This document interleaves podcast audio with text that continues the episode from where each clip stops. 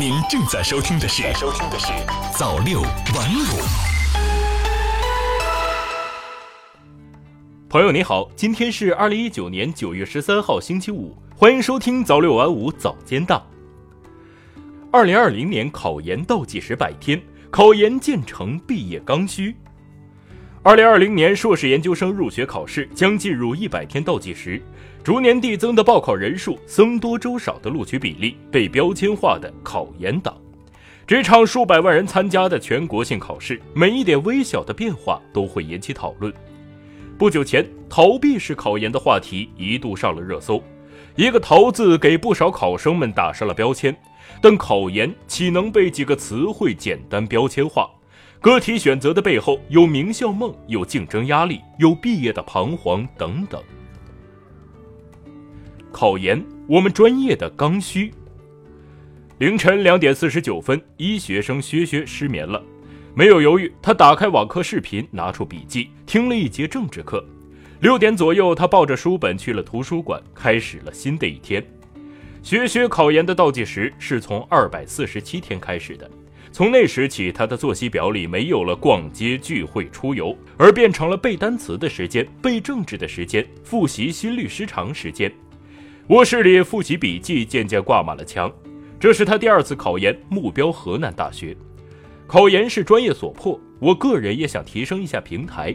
他说：“如果不考研，学学只能做基本的护理工作。他已经感受过那样的生活。”在医院实习期间，薛薛经常忙得没空上厕所，遇到难缠的患者，轻则言语伤害，重则打骂医闹。他不想以后的生活都处于这种焦虑中，不想变成被生活吊打的咸鱼。而对于薛薛其他临床专业的同学来说，考研势在必行。考上医学硕士专业学位的研究生，就可以在校期间通过考试拿到执业医师资格证、住院医师规范化培训合格证书这两个必要的证书。而硕士毕业证意味着有机会进入更好的平台。他们很清楚，对好的医院和机构来说，研究生学历是必须的，否则只能去相对较差的平台，学历也会成为晋升的障碍。据麦克斯研究院发布的《二零一九年中国大学生就业报告》，医学生从事的工作与专业相关度最高、读研比例最高的也是医学生，相应的，医学研究生的分数线也水涨船高。形势如此，薛薛也深知其中的艰难。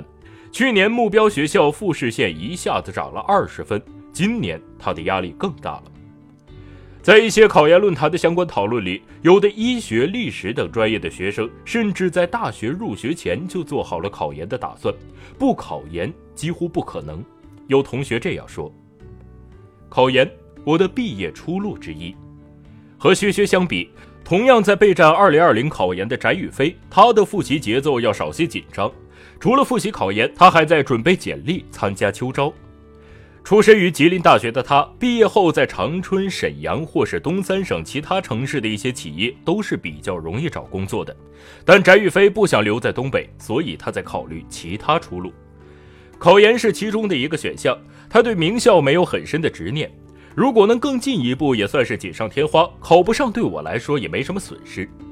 而家人更希望他回新疆工作，父辈们在当地发展的很好，有一定的人脉关系。姥姥当了一辈子教师，舅舅阿姨们也是当地的公职人员。对于已经拿到教师资格证的他而言，回老家考公务员或者当老师都是不错的选择。翟宇飞打算拼一把，考不上就算了，去工作。翟宇飞说：“如果工作满意，放弃考研也可以的。再不济，回老家。”翟宇飞并不是个例。中国教育在线发布的二零一八年全国研究生招生调查报告显示，考研动机为比较茫然，还没做好就业准备，以及为就业备胎，分别达到百分之三十、百分之二十一。而两年前，报告显示，暂时不想就业、逃避步入社会而选择考研的人占百分之十三。作为过来人，对目前在山西大学读研二的吉西来说，考研也只是当时毕业面临的选择之一。当时自己比较迷茫，没什么选择。吉西说：“看到同学找工作，他也投简历参加校招。身边的同学都在考研，不想毕业就失业的他，就顺手也准备了起来。由于本科学历找到的工作不尽如人意，研究生学历可以增加自己的就业筹码，所以考研对基西来说成了一条比较好走的路。如果不是和同学一起，我考研可能不会成功的。谈起未来的规划，基西没有很具体的想法，可能会去当高中老师吧。他有点犹豫，还是看工资择业吧，其他只是加分项。有了高学历，才有竞争力。不同于薛薛一心考研，去年柴子妍决定考研的时候，自己已经毕业工作了两年。不抓紧提升的话，很容易被学历限制上升空间。柴子妍说。一些工作单位招聘的时候，明确要求985或211学历，这个门槛把只有普通本科学历的柴子妍挡在了很多机会之外。在工作中，他感受到随着知识技能的更迭和企业发展战略的调整，没有核心竞争力的人会有被裁员的风险。身边的同事也给他带来危机感。不知什么时候起，海归背景、硕士学位似乎逐渐成了标配。而他们的待遇和升职空间也远远高于自己。考不考？柴子妍非常纠结，前前后后考虑了半年之久。毕竟考研要付出相当的时间和精力，对于已经走上工作岗位的他，辞职去考研，做出这个决定不容易。离职意味着没有收入，不愿意向家里伸手要钱的他，只能吃老本。和应届考生相比，他的年龄也显得尴尬。研究生毕业就已经三十岁了。除了这些，还有最大的一个问题：万一考不上怎么办？父母一开始是反对的，在他们眼中，拥有稳定工作、收入还可以的儿子该考虑结婚了，这时候去考什么研？但他们最终还是被儿子说服了，戒掉所有娱乐活动，卸在手机里绝大部分软件，为了省出更多的学习时间，每天早上五点钟起床，吃饭只吃素食简餐，一遍一遍地刷高数题。重新适应学生生活并不容易，柴子妍努力和自己的惰性做斗争。可是重返校园哪有那么容易？二零一六年柴子妍毕业的时候，据教育部数据，考研报名人数只有二百零一万人。到二零一八年他报名考研的时候，这一数字已经变成了二百九十万。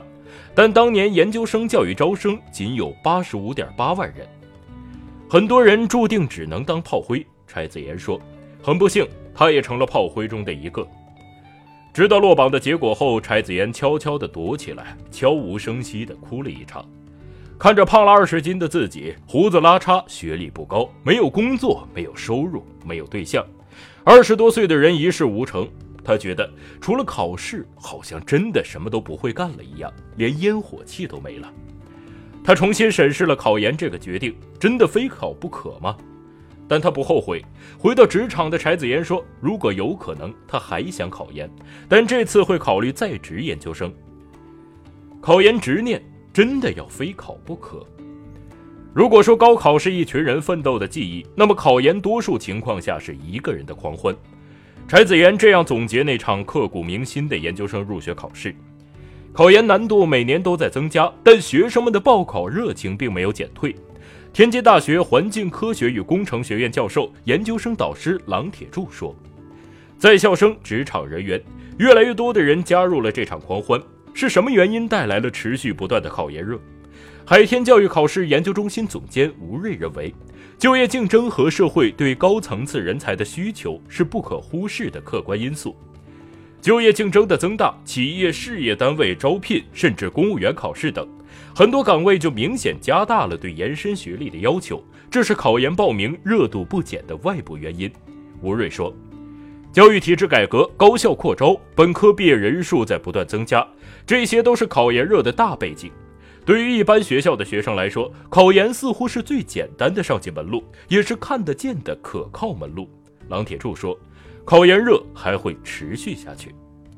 在这样的背景下，或是自愿，或是随大流。”不少学生把考研当成了增加就业机会的筹码，但并不是所有人都适合考研。不能为了考研而考研，吴瑞说。不同的专业对人的要求不同，有的需要实践经验，有的需要学历提升。他认为，比起考研，更重要的是要对你自己的未来有明确的规划。距离开考还有一百天，学学和翟宇飞正在积极的备考中。回到工作岗位的柴子妍也在犹豫是否要考在职研究生。感谢您收听早六晚五早间档，我是瑞东，我们晚间再见。早六晚五，新华媒体创意工厂诚意出品。